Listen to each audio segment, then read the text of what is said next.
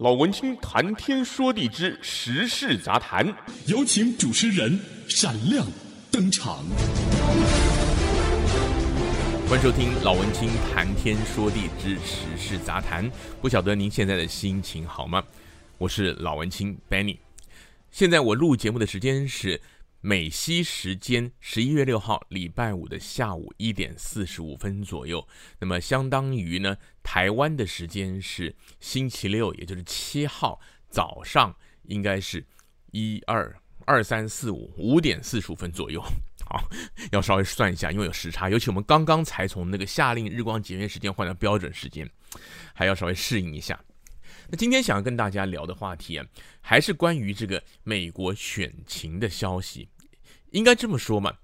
我想在我录制节目的当下呢，川普已经凶多吉少了，因为那个乔治亚州后续选票开出来都是拜登的票，他已经从原本地图上标示的红色的浅红色或者斜杠，就是说偏红的州，现在已经偏蓝了。那么乔治亚开出来，如果是拜登的话，基本上川普就玩完了。当然，后续呢，川普已经陆续的提供提出了一些诉讼啊，但是基基本上都被驳回。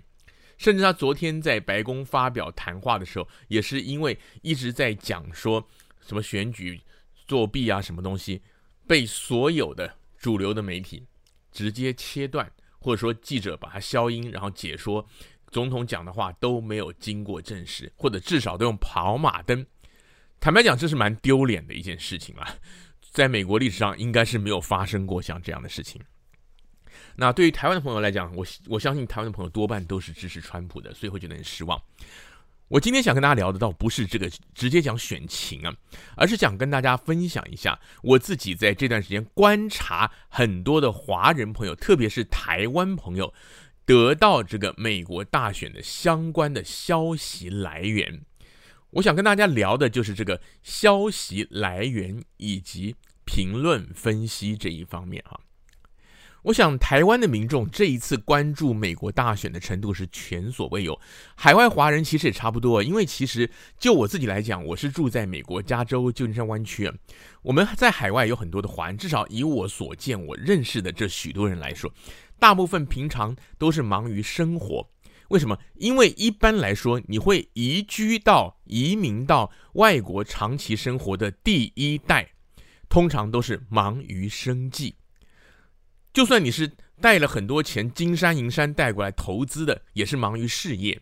那像我们矽谷来讲，有很多人是留学，拿了硕士、博士，留下来工作，然后有工作签证，拿到了身份，然后为下一代在铺路。所以通常。很多第一代的移民啊，对于他所在国家的一些社会政治现象，并不是像我们大家想象中的这么的了解。尤其是在台湾的朋友，就是你可能认识一个朋友，哎，你觉得他住在美国，他住了二十年，他住了三十年，但这三十年他可能从来没有投过票，他可能只有每天忙着上下班，然后成家立业，有了孩子，孩子去学校上学，然后怎么样搬到好学区。然后怎么样申请好大学？就他可能他忙的都是这一些，然后看的媒体新闻可能也都是中文媒体。然后例如说就是关注在居家附近的事情，然后尤其像我们旧金山湾区，还有像台湾朋友很熟悉的旧金山，那个华人很多啊，所以说你基本上英文不太好，在这可以过得蛮自在，就是说蛮方便的，不说真的蛮自在。当然有的人心情可能会闷一点。所以说呢，关注的新闻也都是本地的消息。你真的讲到美国，尤其是政治方面，其实很多东西啊，包括我自己在内，我们都觉得说，可能没有像在台湾或者在其他地方，留存中国大陆国内的朋友想象的，我们没有这么厉害。这就是为什么我今天要跟大家聊这个资讯来源。我觉得这个很重要，因为我观察台湾人在这一段时间在关注美国新闻的时候，那。海外的华人，至少在北美的部分，我待会儿也可以讲一下。大家主要的看的都是第一个电视新闻，第二个就是政论节目、名嘴的评论，然后呢，还有一些就是其他的来源，例如说是在 Facebook，台湾比较多了，Facebook 转发的一些，你看起来像是报道，但是有一些可能是评论的文章。另外还有呢，就是透过社群网站，包括 Facebook、包括 Line 等等。就是那种来路不明的短文，看起来像是新闻的一些文字，或者说是图片，甚至影片。好，那我就跟大家来稍微聊一下这些消息的来源呢。那我当然针对国际新闻，特别是美国新闻来说的。那么美国的选情这一次呢，台湾非常关注，大家也是因为最近大概差一年左右嘛，就是美台关系非常非常的热络，刚好台湾跟中共那边的关系又很紧张，所以大家呢就很希望川普可以当选。或者反过来，也有一些人觉得川普这个人怎么那么没品，那么讨厌，我希望他落选。无论如何呢，讨论美国大选的节目呢，就非常多非常多。就是不管是你正规的电视新闻，还是那些名嘴政论谈话节目，广播也好，电视也好，还有一些纯网络节目，另外还有这个手机的 Podcast，讲这个话题的呢，都增加了。然后呢，就有很多的美国专家应运而生。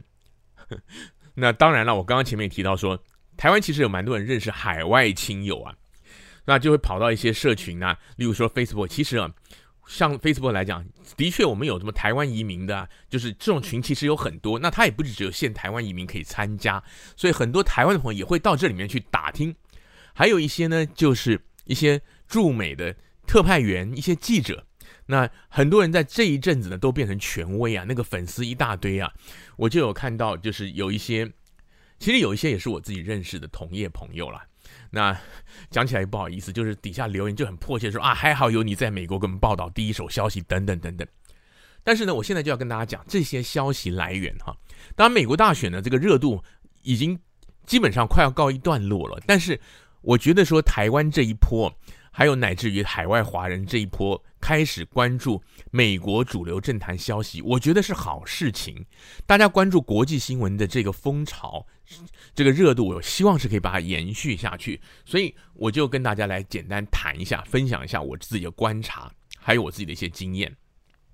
第一个呢，也是最多的，大家看的就是既有的一些政论节目的评论员，或者台湾讲名嘴了哈。那这些名嘴呢，他们对政治的敏感度呢，照说应该比我们一般大众要来得高。而他们呢，比起一般人来讲呢，对于台湾的政治还有选举运作也更了解，因为他们多半要么就是在台湾资深的政治记者，要不然就是他们跟这些政坛人士本身就认识，有一些内幕的消息啊，等于说他们在台湾的政治圈、媒体圈打滚很久。所以说呢，他们讲起台湾的政治头头是道，当然那个真假先不管，但是呢，他们讲美国啊，问题就在在这里。首先呢，台湾的时事评论节目包山包海，他们不是是谁开玩笑说的？吴宗宪还是沈玉琳说的？从外太空聊到内子宫有没有？他什么都要讲，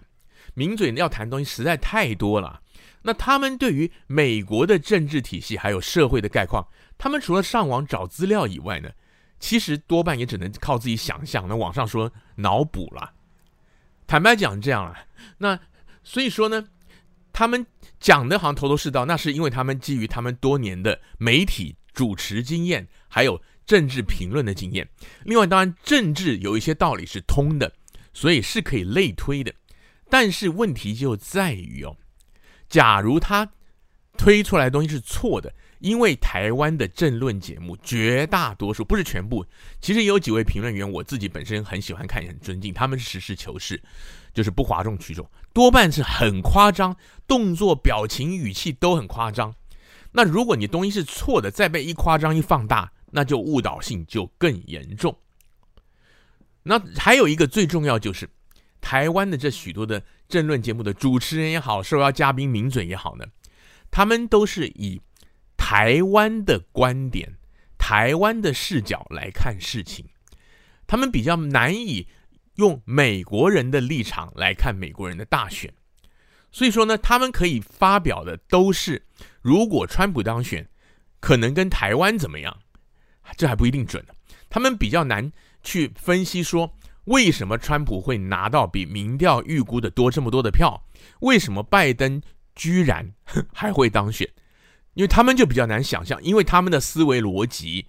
跟他们的生活经验呢，与美国这边其实是有很大不同的。所以台湾的人一听是很有味道的，就像我们讲的台式西餐、港式西餐，你真的叫那个英国人、法国人、西班牙人来吃，他可能觉得你这个不是西餐，但是华人来吃，哇，好好吃，就有点像这样，这种台式美国政论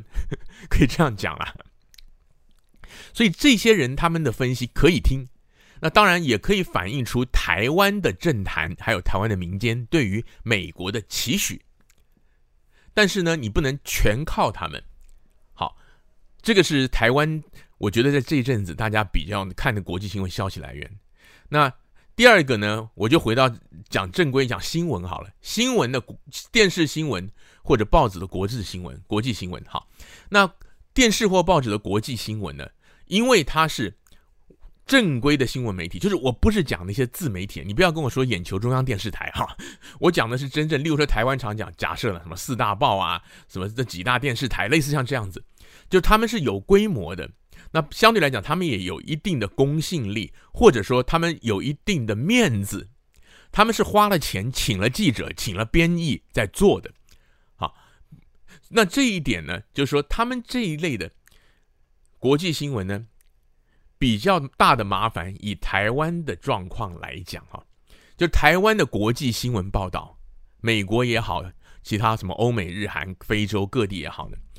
很少有连续性的，像联合报，它有一个转角国际联合新闻网，我很喜欢看它的深度报道，它是比较前因后的交代，它篇幅很长。那其他的话就比较难，因为台湾不流行国际新闻，国际新闻它的成本非常高。首先呢，我举电视台为例好了，因为我在电视台工作比较久，电视台呢它的新闻来源它都是买的，就是说它必须要去订阅，例如说美联社、法新社、路透社、CNN 等等。那所以买是怎么样？他们这些你跟他签了约，他们会二十四小时把他们的新闻稿，你在电脑上专门的电脑的软体上，你可以查到他们今天出什么新闻，一直出，然后他会告诉你他们 feed 就 news feed，feed 就是那种喂啊喂东西，喂猫喂狗那个 feed，讲讲就是他喂出来，他发出来的新闻有哪些，几点几分他会传什么，甚至还没有传回预告，因为他各地的记者特派，他们这种大的新闻媒体，他们会。报回来，那他们有的时候传所谓 raw tape，R A W raw 就是那个生肉的那个，就是说没有经过任何处理的。有一些是他们处理过的新闻画面，包括可能有一些 graphic 在上面，有 logo 在上面的。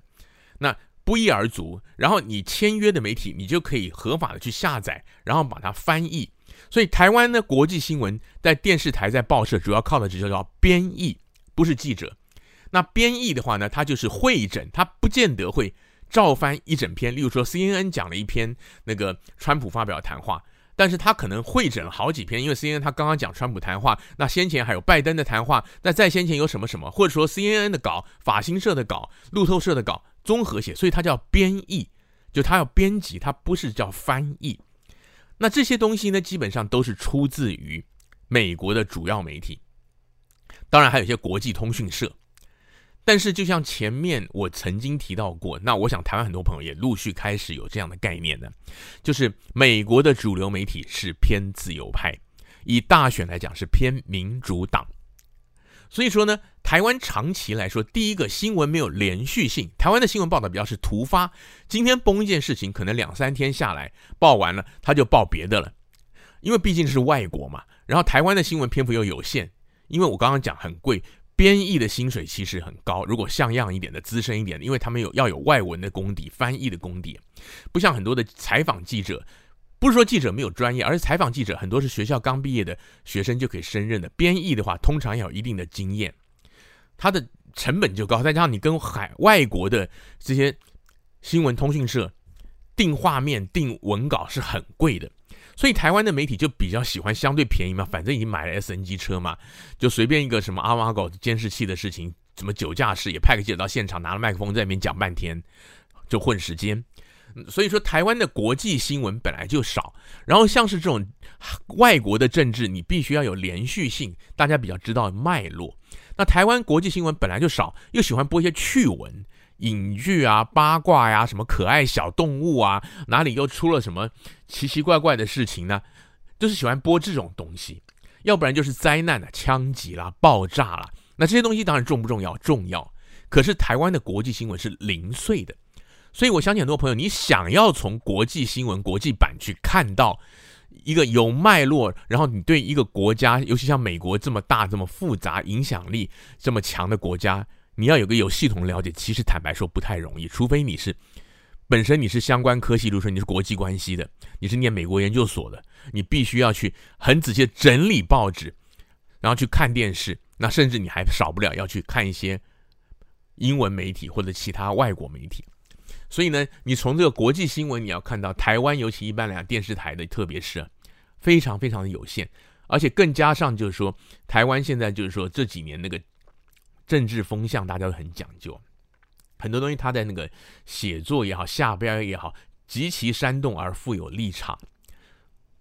甚至有些东西他会给你扭曲，所以呢，台湾看到的国际新闻呢，也是应该参考。所以大家听了我听到这儿，可能会觉得这个很悲观呐、啊。但是我就是跟大家分享，如果您真的关心，像这次我觉得关心美国大选是一个好的开始。以后建立起一个关心国际新闻的一个习惯的话，你要知道大概要全方位去触及。然后接下来我就讲说，另外有一些像刚刚讲的一些政论节目请的嘉宾。好，我讲那个名嘴本身，我刚刚已经提过了。好，那嘉宾呢有几种，有一种呢就是外交官背景的。啊，就退退休的啊，某某大使。那另外呢，就是一些学者、专家、教授。那这两种呢，其实是我个人比较推荐的。那么为什么呢？因为他们的深度绝对不一样。外交官他们的优势就是他们本身对于外交事务有一定的概念。台湾的外交部的人员呢，基本上除了政治任命，就例如说外交部长以外，其他绝大多数他都必须要是公务员。高考及格，那个外交人员特考及格，然后有去那个他们就专门有外交人员训练所结业出来的，他们基本上就是都对外交事务有一定的了解，所以当他们看到这种海外消息的时候，他们的解读会比较正确，这是第一个。那第二个呢，就是他们也比较知道外交的运作跟分寸，有一些东西被媒体渲染夸大，但是呢，在他们眼里，他们就看得出一些猫腻，有些事其实啊本来就这样，也不用大惊小怪。但有些事看起来平淡无奇，这中间可能有玄机，他们比较懂。不过呢，这个也要看情况，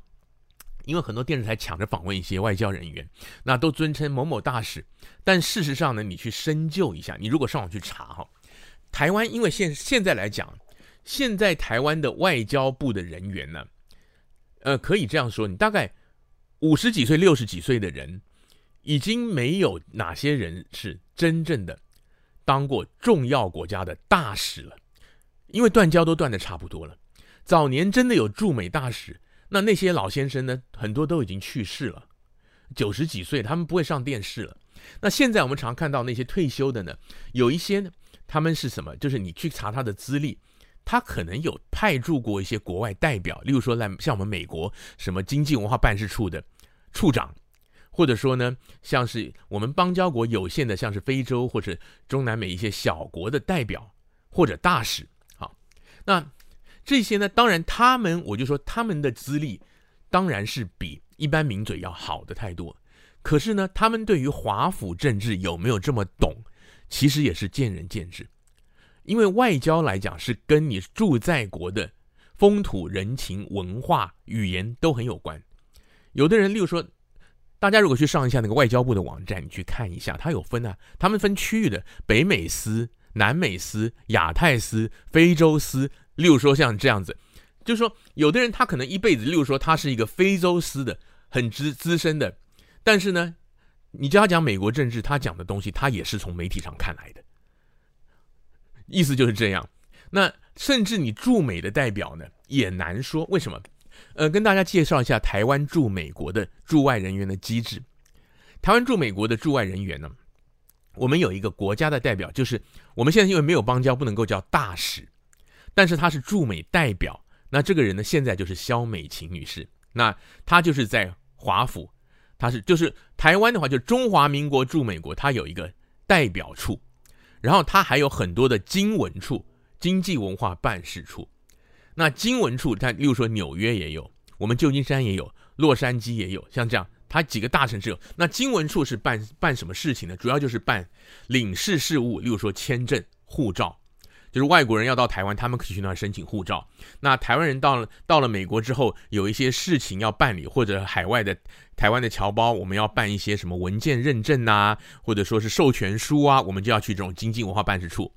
那经文处呢，它是外交部管的，那处长是外交部的官员，通常是差不多是副司长或司长级的官员啊。那么，他旗下呢就有不同的组，那他有新闻联络的，然后有领事事务的，领事事务领务组就是我刚刚讲办护照那些的。那另外也有科技，像我们戏谷的，就是有一个科技组，科技组他专门在戏谷。他的办公室都不跟那个外交部的处长在一起的，他就是联系这边的有科技界啊，那什么什么科技展览啊，什么创业投资啊，就是产业的。那另外还有教育的，类像类似像这样，是等于说是不同的，还有经贸的，有经济部派驻的，那就是谈什么贸易合作什么的。好，基本上是这样。那讲到这，大家就可以知道，那还有那个侨务的，就是侨委会派来，那个就是服务侨胞的。我们这边有华侨文教中心啊什么的。所以简单讲呢，你看到他电视请了一个外交官，退，尤其现现在上电视，大概因为他们在任的不方便，都是退休的，所以你要查一下这个退休的他是干什么的，资历是什么。然后就像我讲的，他有的人，例如说他是驻美的办事处，他可能是处长，但是。以我们旧金山来讲好了，旧金山办事处长他大部分的时间，他其实就是我讲的侨务领务，然后他会跟地方官员，例如说我们戏谷这边的一些城市，他们会他也会做一些正式或非正式的国民外交。因为其实美国很大，美国地方自治程度很高啊，就说一般这些城市的市长什么，他们不会这么在意中央或者说联邦政府，就是他们可能不太不太会直接讲是 Republic of China。中华民国，但是他他称呼你台湾的什么东西，他们就是他们没有那么在意。那像最近这几个月，就是口罩外交，就是我们这边的经文处处长常常跟一些台湾的什么台侨的商会啊什么联合送口罩给我们这边的某某市政府啊、警察局啊、医院呐、做国民外交嘛。台湾 can help 有没有？台湾 is helping。那这些人他们其实没有真的。我们讲华府的外交经验，顶多好比说，他可能跟那个洛杉矶的市长、亚特兰大的市市议员，或者说我们加州的州参议员，跟这些人有联系。但是你到联邦层级，以我们旧金山湾区，你他可能顶多就是认识联邦参众议员，就已经不错了。所以他们对于华府政治的运作来讲呢，你有没有真的这么熟呢？当然，就是比起我刚刚讲的那种。那种所谓的名嘴是好太多了，那可是他们的分析呢，也不就是他们真的理解的程度也不见得这么深。可是像这一类外交人的好处是，他们很谨慎，所以多半他们不会乱讲。所以说呢，可以完全可以听他们的分析，是很值得参考的。但是有时候你可能觉得说搔不到痒处，他可能会讲一些美国的国家的选举制度等等，因为呢，他们本身未必有长期驻美，而且涉入。真正像到，因为我们讲，我们现在讲是看总统大选，对不对？就是看到这个联邦大选层级、总统层级的政治运作，他们未必真的这么有经验。那学者呢？学者也要分啊。如果他是什么美国研究所、国际关系研究所，那这些学者专家，当然呢，我相信他们讲的这是非常有有看头、有听头的。事实上，我看一些。我自己这次大选很多的知识都是从这两类人来的，就是我看台湾的政论，所以就说台湾的朋友你可以看这些，可是呢也是稍微注意啊，所谓学者啊，有一些学者他可能是教授，但他不是外交方面领域的，他可能是其他，例如说传播领域的，因为有时候他们名嘴群啊某某大学教授他是传播系的，他可以分析这一次辩论会这两个人的攻防他们的技巧。乃至于他们整个的包装行销策略，但是你要他讲美国的政局，他讲的就不见得这么准。那还有一些教授他是学民调的，那这种呢，对于民调的解析就非常值得一听。那其他的部分呢，就看个人的造诣，因为他们不见得每个人都平常就在关注美国政治。那至于还有一些。可能这种就不是这么正式的政论节目，一些比较轻松的、聊天的、访问的，访问一个也是，哎，曾经在美国留学多年，拿到博士学位的某某教授或者某某先生、某某小姐，那那种呢更是，呃，可以参考，但不要太认真。为什么？因为他的因为他们这种坦白讲啊，就像我说的嘛，我们在美国的侨胞都不见得真的了解美国政治，何况说来美国留学过，尤其台湾的早些年的，就现在中壮年的四五四五十岁或以上的，有很多当年留学的时候是很艰苦的，就是说你成绩很好，家里没有钱，赶快念完拿全额奖学金。就像我自己认识的，在湾区我就有朋友，以前电视台的同事啊，他就是一年，他他念那个 Stanford 史丹佛大学的那个大传系，他一年就念完，哇，很厉害对不对？真的很厉害。后来知道为什么？因为他们规定一年就要念完，他们课很严，所以呢，他念了一年 Stanford，他他连校园都不熟，他只有他自己的那个学院那个附近熟，那更不要说社会上发生了什么事。所以说很，很很多时候，你就这些喝过洋墨水的或住过外国的人呢，不见得像你们大家想象的那样。好，那另外还有一种所谓的访问学者，访问学者呢，也要留意一下，就是因为美国的一些大学呢，他们有时候会一些特殊的情况，会会让一些人经过推荐当访问学者来这里，好比说一年左右，然后开一些讲座、一些演讲。那这些人呢，有一些他可能本身是有，呃。相关的历练，好比说以政治领域来讲，很好了。访问学者，其实大家常常看一些媒体报道，什么王丹啊什么，他们都访问学者嘛。因为很多就是这种政治人物出来的，或者流亡到海外的。这些大学呢，他们美国的大学就很 怎么讲？他们就觉得说啊，为了自由民主，就接待这些人呢，给他们一个头衔，给他们一些待遇，然后让他们可以开一些专题讲座、研讨会，请他们当嘉宾。那也有一些政治人物呢，像台湾之前像是前行政长江宜桦。还有像那个前总统府副秘书长罗志强，他们离开位置也到美国当访问学者。那他们的价值就在于他们是有在台湾的施政高层的经验，所以这些学校的院系系所就会借重他们，等于说请他们来分享他们实际从政的经验。那有些人当然像江宜樺，他是政治学博士啊。那像他来讲呢，当然我知道台湾有的人喜欢他，人不喜欢他，但像这一类的。访问学者呢，他来分析就不至于太夸张，但有一些就像我说的，他是其他的，因为他是很有名的人，或者说他是什么名誉人士，那他在美国访问，他可能访问了一年两年呢，他到底访问出什么东西来呢？他可能关注的还是原来，例如说中国大陆，例如说是什么香港、台湾，类似像这样的。那像这种就因人而异。那另外呢，再提到一种呢，这种呢。嗯、呃，怎么讲呢？我希望大家听了以后，嗯，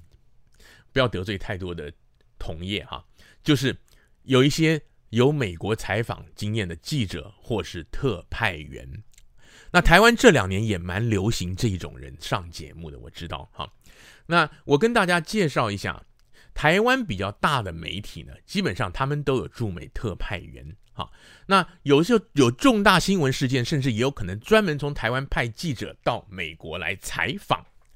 那这一类的背景的嘉宾呢，很吃香啊。这一阵子我知道，那不管是电视节目邀请他们上，或者或者平面媒体访问他们，有的时候呢，像社群网站呢，就像我刚刚讲的，也有一些朋友啊会来询问他们，他们也会贴一些自己的观察、一些文章啊。我自己就说，我也有认识的。一些媒体的特派啊，就是这最近就是常常发表一些他们自己的言论，然后还有人在感谢啊，还好有你在，我们有驻美第一手报道，点点点点点点哈。那我想我这样讲，你们大概听出来，我好像不是很正面是吗？我要跟大家介绍一下。首先第一个就是美国的中文媒体记者，例如说老文青我本人，我们通常来说，就是我们因为是当地的美国华人媒体。所以我们关注的重点通常也在当地，大家要记记住一点，就是美国很大，一定要记得这一点。美国很大，像我，例如说我在旧金山湾区矽谷，我在这边当记者，那我会接触到的新闻范围呢？坦白说啊，我们中文媒体啊，就算是在当地，例如说我们北加州的美国的新闻，我们多半也是靠编译。因为我们的人手不可能有像美国本地的记者这么多人，我们比较会去采访的就是当地的一些，例如说是市政新闻，好比说我们住住在这边，我们有几个县，什么 Santa Clara County 啊，郡啊，就是我们我们讲县有，台湾有时候讲郡的，Santa Clara 呀，什么 Contra Costa 呀，或者说是 Alameda、San Mateo 等等，就这些县市政府啊，他今天有什么防疫规定，他召开个记者会，或者本地要选举有华人参选，要不然就是一些侨社新闻，侨社新闻就包括哎，台湾的什么科技部部长率领参访团来到旧金山湾区。或者说我们这边办了国庆升旗典礼，就是很多海外的华人媒体记者，就像老文青我本人这种记者，我们跑这种新闻多。所以你问我本地的市政还有风土民情，没有太大的问题。坦白说，你问我美国的，例如说是总统大选，很多就是说以我自己来讲好了。所以我自己在网上，我在我的电视台有做新闻评论节目。但是呢，我做的是评论节目，就是我个人来说，甚至别人问我，我也不太愿意当成这个资讯的提供者，因为我真的没有去跑这些新闻。那我跟得到的原因，可能也是因为我天天要看新闻，所以可能比一般的读者观众我先看到。简单讲就是这样，就是我就是所以说，美国本地，例如说，我知道台湾有些电视台，例如说做在旧金山比较少，洛杉矶有特派，那他们有时候你如果看到。本身的他们某某台的，例如说美洲台，你去看，他们派出来记者，其实多半采访的都是当地新闻。一种是什么？有有的台甚至还要做工商服务啊，去访问什么餐厅啊，什么 做广告一样那种的，置置入性行销的。那就算不做这个，也很多也是，要不然就是我们讲所谓 feature story。例如说我们戏骨来讲好了，我也认识几位特派啊，那他们会做一些新闻，就是说，例如说去访问台湾背景的科技创业家，类似像这种。那这些新闻。好不好看？好看，值不值得看？值得看，鼓励大家看。对，可是他们对于美国大选的了解会不会这么深呢？坦白讲，真的不知道，因为他们的消息有几种来源，一种就是他们也是看媒体看来的，看报、看电视、看网络新闻来的；一种就是听周围的人，因为有跟大家介绍一下哈，像我们这种海外华文媒体，还有乃至于驻美特派哦以台湾的媒体的规模，很少很少有本钱养一个全职的驻美特派员，很多都是兼职的案件记仇的。就是说，以我们旧金山湾区来讲好了，有一些特派员，台湾的媒体特派员，因为我不想让他们觉得我有针对性，因为几乎都认识，我就不特别说哪一哪几家哈。那他们几乎都是兼职的，那很大的情况是怎么样？在台湾做过记者，然后全家移民到美国了。或者嫁了一个老外，为什么特别讲嫁呢？因为呢，好比说我们美美国，尤其加州、旧金山湾区物价很高。坦白说，男生当记者的没有这么多，女生比较多。就是因为我们矽谷嘛，矽谷尤其是很多，例如说有一位女记者，她可能她喜欢她的先生，也许是一个电机电子的 Double E 的博士，那她就是高薪聘请就来到矽谷啦。她到矽谷这边上班，那全家太太小孩一起带过来。然后呢，他平常他也不需要去找一个全职工作，因为他们的收入很好，因为做高科技嘛。我说的是实话，我认识这样的。那所以说他们就自己，但是他们又是对新闻很有热情。他台湾的媒体或他以前工作来说，哎，那你帮我当特派，案件记仇。所以呢，他时不时就出一些报道，就像我讲说访问什么戏骨创业有成的台湾华人富豪，举例来讲，或者说按美国的什么流浪汉的现象什么，就是他们做的报道也都很好。可是以他们的工作生态，他们其实对华府的大选未必真的这么了解，未必真的这么了解。那台湾对于华府呢，就是其实早年有一些媒体界的前辈，他们是真的很深入了解，但是现在我只能说越来越少。那么尤其像大选呢，就是说总统大选，因为总统你真的就是局局限在那个华盛顿特区白宫。所以我自己我在我的直播节目，我很喜欢讲。那 Podcast 这个老文青谈天说地时事杂谈开播没有很久，我可能有提过。我自己基本上我只看一个人，就是前几个月曾经突然轰动过、有名过几天的那个张金义。那张金义呢，他是台湾背景，好像他政大阿拉伯语学系，就然后他好像到美国读书，就是他是立志当新闻人。所以说他跑到美国来，但是呢，台湾的媒体没有这样的机会嘛，因为我说台湾媒体不会花钱养个特派，台湾的媒体影响力在美国也没那么大，所以他就先到那个香港的凤凰卫视，后来到了上海的东方卫视。那他是东方卫视的白宫特派记者，而且他是有史以来第一个，也是唯一一个华人记者，是白宫记者协会的会员。他是可以固定的进去白宫，有专门的座位，可以举手跟发言人、跟总统发问的人。其他呢，坦白说了，就是大家看到的台台湾也好，甚至台湾有些媒体有一些合作的中文的驻美特派是中国大陆的，那就是一起的哈。这些记者呢，你看他们是他们有没有真的这么懂？我不敢讲。可是他们多半来说，就是重大新闻的时候会出来报道一下。例如说啊，美国总统就职了，他们可能就想办法去参加。当然，这个也是非常难能可贵。像老文青，我就没有这个机会。然后有一些时候，有一些消息呢，他们可能就跑那个白宫的栏杆外面做一个 stand up，站在那里讲。但是其实这些人，他们根本没有进入白宫采访的机会啊，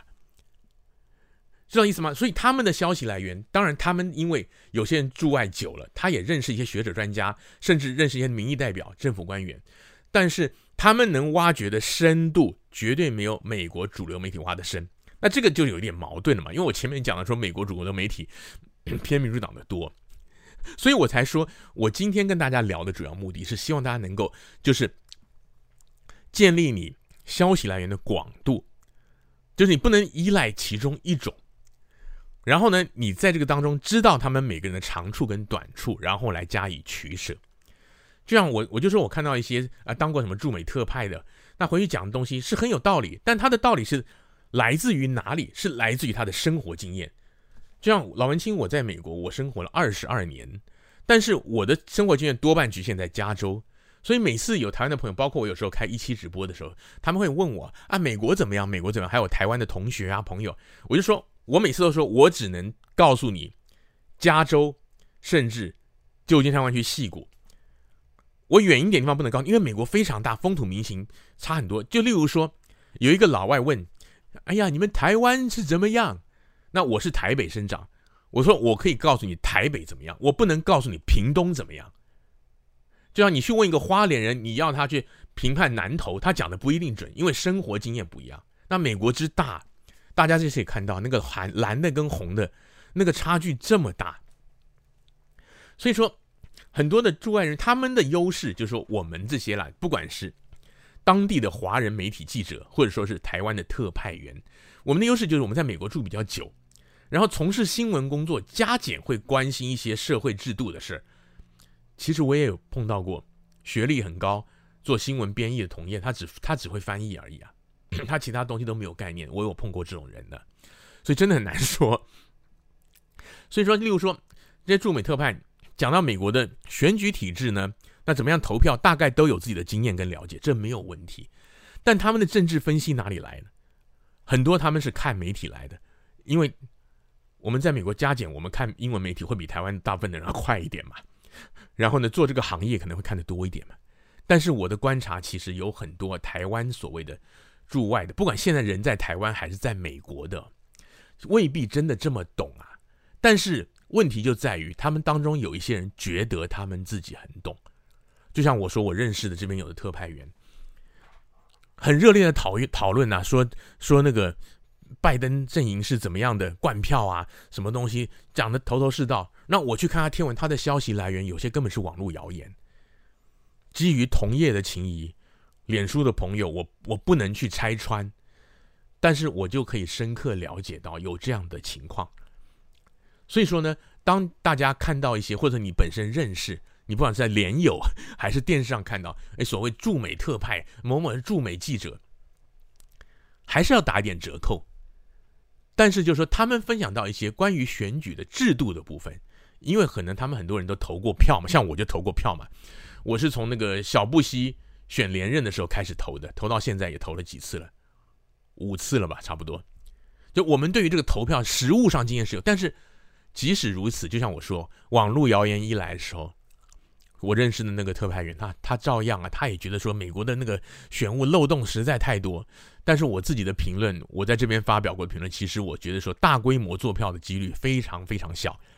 但是选务漏洞绝对有，到处都有。好，那这个我我记得我在上一集节目有说过，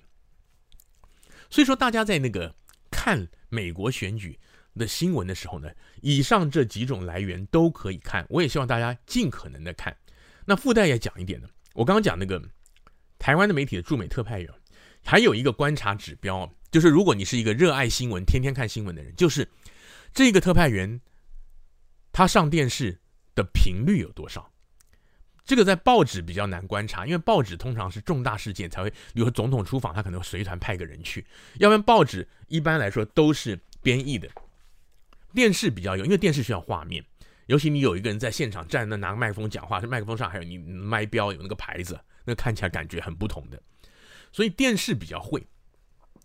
有一个观察指标就是，你如果常常看新闻，你就注意到这个驻美特派他的出现频率有多少。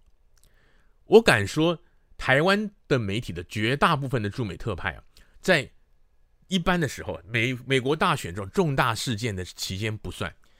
他一个月能出出现个大概两次就不错了。因为我就说嘛，案件记仇啊，然后多半来讲报道的消息也是偏于地方，或者说要不然就是专题，就像我讲专题啊，美国华人受到疫情的影响，或者或者说是那个美美国。华人他们的创业经验，科技创业，就像我，因为我我举例都举到科技，因为戏骨这儿特别多，就就是说新闻报道其实是不多的，那你就知道他也是三不五时才出来一次，他不是天天固定在跑，这就是为什么我会推荐那个上海东方那个张金义他呢，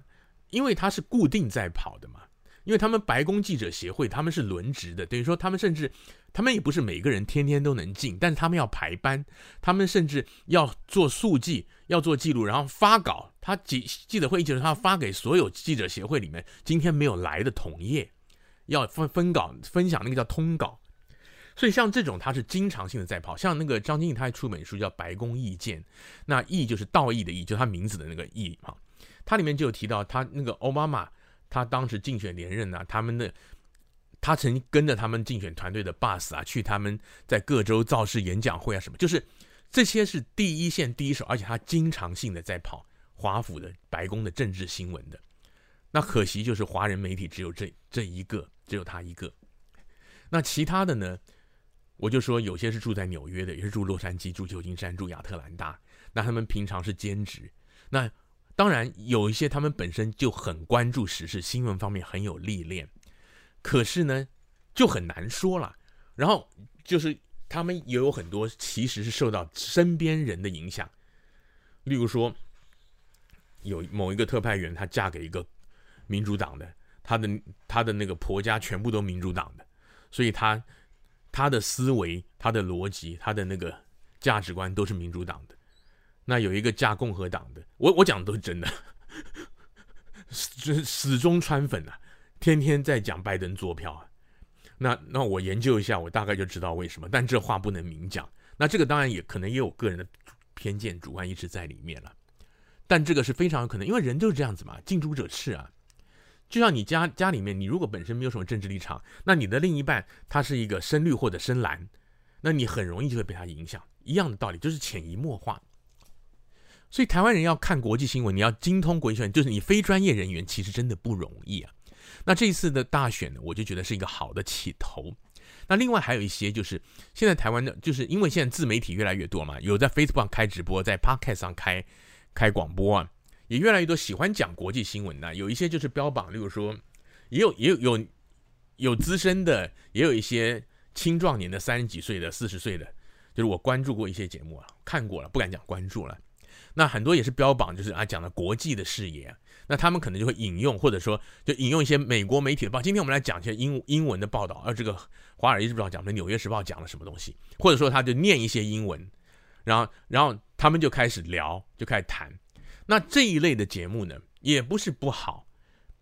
毕竟我觉得带动大家关注国际都是好事啊。但同样的也是说，这些人呢，你可以把他。他的观点拿来当参考，That's it，因为他本身不是消息来源，包括老文青我本人，我从来没有指望我的电视观众、我的读者、我的听众成为把我当成消息来源。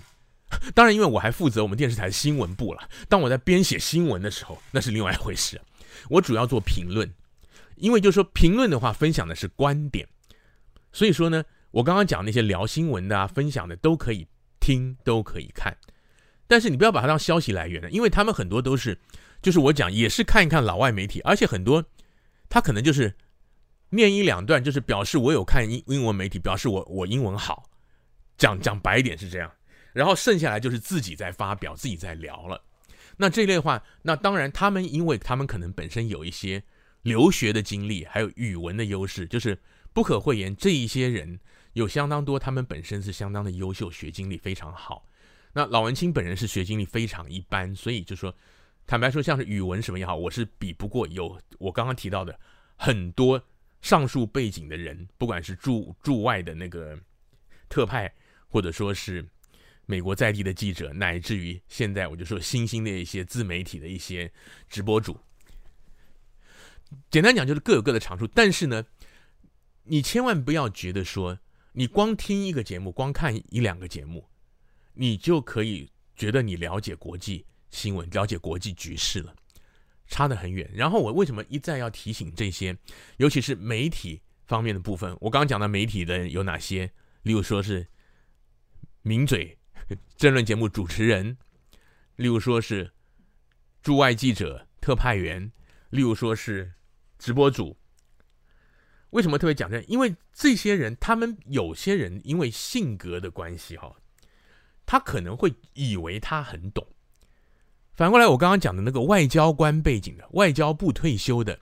还有说学者专家，什么政治科系的、国际关系科系的、国际贸易经济的。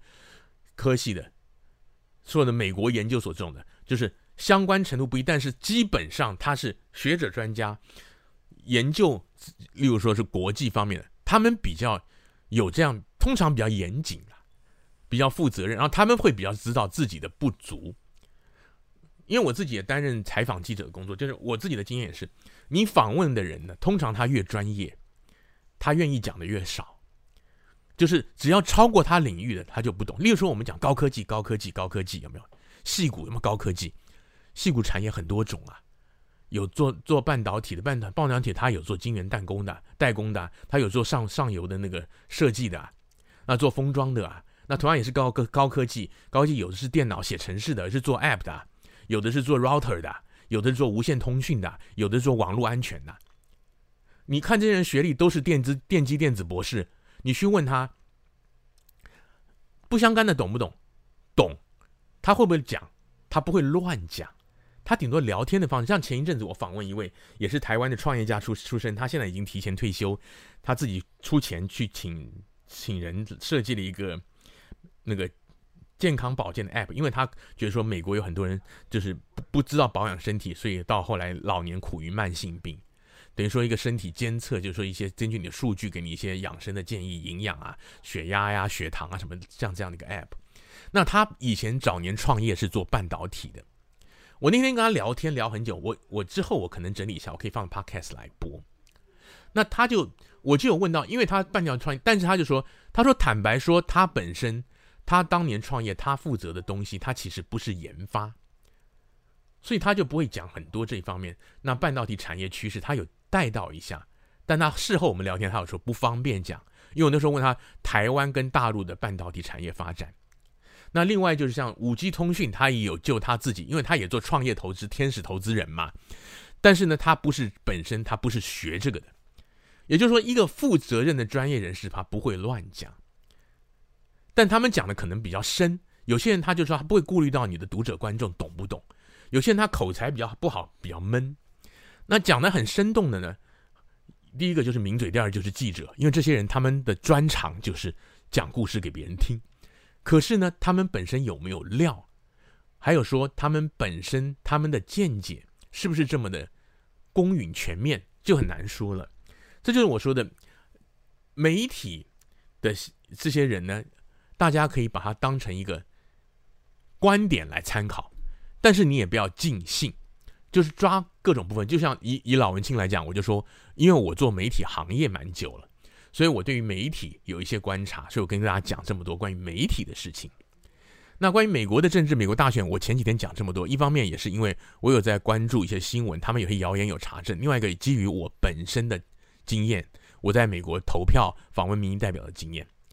但你真的问我深层的华普政治的玄机，他们那些什么国会里面的 lobby 就是什么游说啊，什么政治利益交换，那个我跟你讲我不懂，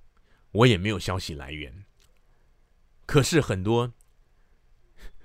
很多媒体背景的，特别我说什么什么，曾经什么什么美国的华人媒体记者啊，驻美特派啊，就是因为台湾有时候有这种采访压力啊，他们记者有认识一个，就当一个我们现在电话连线到一个在美国美国加州洛杉矶的一个华人记者某某某，然后跟我们聊一下，哇，讲讲得很开心，两个都熟人嘛。但是但是那个记者。他很可能平常跑的新闻是什么？就像我刚刚讲的，他可能跑的是侨社社区新闻呐、啊，当地的市政府新闻呐、啊。那跟那个美国大选有没有直接关系？坦白讲，一点关系都没有。好，跟大家聊的就是说，第一个消息来源，你一定要找正规媒体，尤其是你国际新闻，你就要找国际媒体。那如果是台湾的媒体，你就要找那个编译的。因为我刚刚讲编译，虽然台湾拿到的美国媒体的稿多半是偏左，也就是偏民主党，但这好歹他们的来源是什么？路透社、美联社、CNN、ABC、NBC 是有名有姓、有头有脸的，是专业机构，不会差这么多。而且新闻编译来，它就是汇整资料，写成中文，他们正常来讲是不能带立场的，但是名嘴。评论员他就是很多东西是他消化以后，再加上他自己的心得，他告诉你。那这种呢，就是你就可以听他的切入点跟观点。所以那个资料来源跟观点要分开。那老文青呢，也是给大家一些观点、一些视角、一些切入点，然后呢，相关的一些话题的基本背景知识，例如说新闻传播方面，我就跟大家讲，实务的运作有这么多种。但是你千万不要问我，我其实我在 podcast 或者我在开其他的直播，我也不会去讲说我，我哎，我告诉你哦，现在这边有个最新消息啊，这个这个白宫川普呢，其实他已经怎么样，我不会讲这种话。但是我就说很不幸的，有一些我认识的同业的朋友会，那他们不见得在他们服务的媒体有机会讲，但是他们会在他的脸书粉专讲，所以就是。大家呢有兴趣的呢，你就旁征博引，就是广采各家之长。就像我讲的，有学者专家，有名嘴评论员，有驻外的，甚至有你的亲朋好友都可以看。然后呢，你来消化吸收一下。如果你没有这么多的精神呢，我觉得说呢，那你看看就好，你就不要太狂热，因为你真的很狂热，但是你吸收的营养是偏的。那就很严重了，那就会让你真的是严重被误导，然后也会影响你自己。因为台湾的气氛呢，我觉得台湾的政治氛围啊，很容易变成说很对立、很狂热、很极端，然后大家会吵起来。千万不要这样。那最后还有一点很重要，就是来路不明的东西，网上很多 line 转给你一篇，看起来好像是新闻媒体报道，没头没尾，没有消息来源。或者说有一个消息来源，但是你不能确定。我个人建议，尤其是其实这种东西你时不时都有。台湾不是流行事实查核吗？我之前不是我 Podcast 也有播一集，我访问那个台湾事实查核中心的总编审吗？就是这些东西哈、别人转发来的，他如果写的很清楚，他转载自，例如说是中央社、自由时报、中时电子报，好，你我建议你。他他他发连接就没有问题了，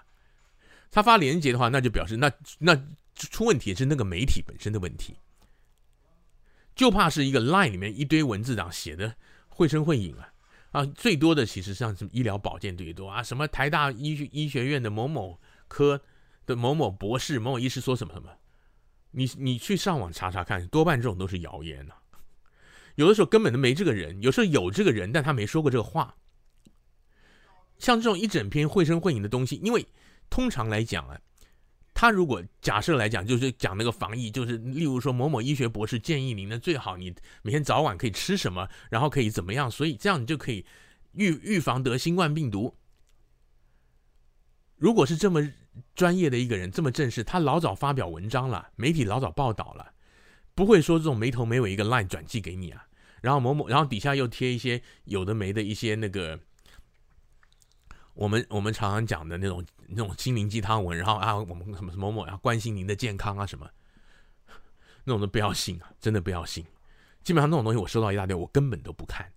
还有一些影片，影片看起来像新闻片，打了字幕。那个大陆人做的比较多，台湾也有人在做，就是不见得是跟台湾本身的政治统独有关的，但是就有些人他就喜欢做，然后他有些人他是故意的，就是他拿一个其他的东西，别的新闻画面来，然后给你有点像是栽赃。他有的人是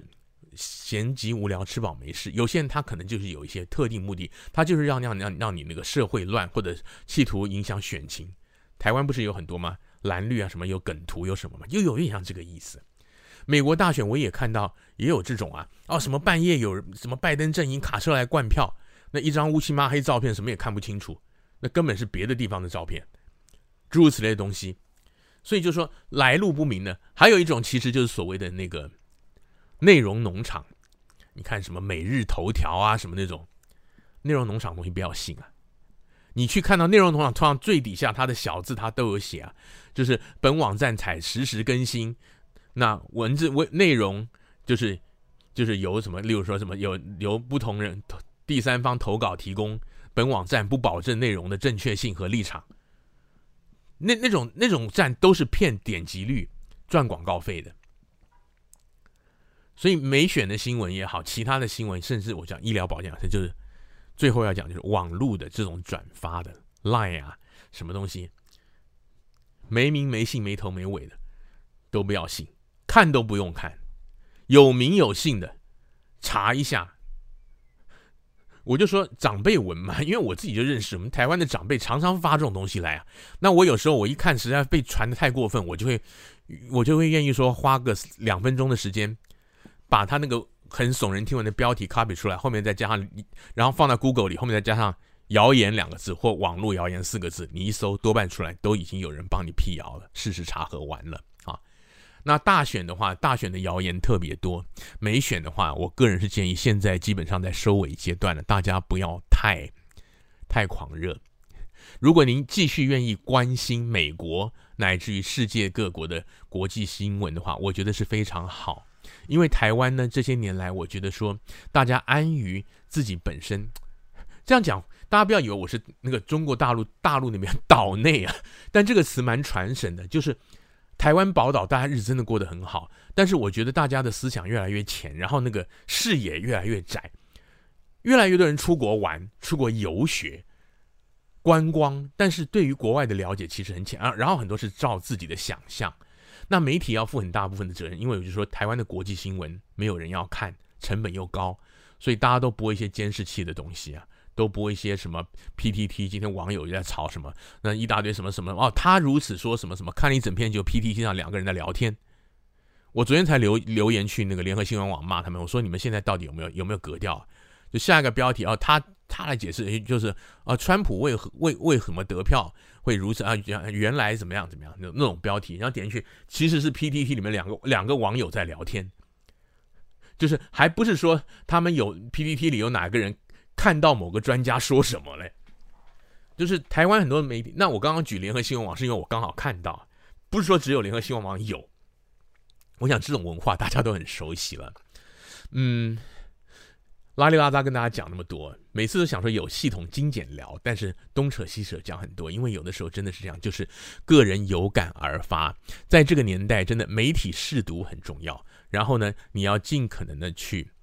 了解你的新闻来源与评论参考的来源。那包括这个人他的背景，特别需要了解，因为他的背景也会影响，甚至有些，特别是有有些关于，例如说是美国的。红跟蓝，台湾跟蓝跟绿，像这种有些价值观的东西、政治路线的东西，你更要去明白它。然后我会建议大家，你最好看一些跟你路线相反的媒体或者人说的话，这样会比较平衡一点。谢谢大家收听今天的老文青谈天说地之时事杂谈。那关于美选的议题呢，我后续可能还会有，但是我估计的也不太多了，因为我个人我也提到过，我个人其实不觉得美国会有什么大规模的舞弊。所以说呢，川普打官司，事实上他在几个州提都已经目前为止都被驳回了，顶多也是州因为差距过小，依法他要重新验票。那但是呢，基本上。我觉得拜登应该是胜选了，就算重新验票，川普翻盘，那也是正当的法律程序。就是请大家可以不用太过于相信所谓的阴谋论。那我为什么这样讲呢？大家可以去看、去听了。对不起啊，Podcast 是听了，听我之前前两集的节目我都有提到过。那这个是从美国的选举实务。就是包括我自己，我说我投票经验，我有访问过开访问过开票中心，电视访问，实际带着摄影机去拍，有人跟我解说，是从这些经验得来的，给大家做个参考。好，那祝大家有美好愉快的一天，我们下次再见，拜拜。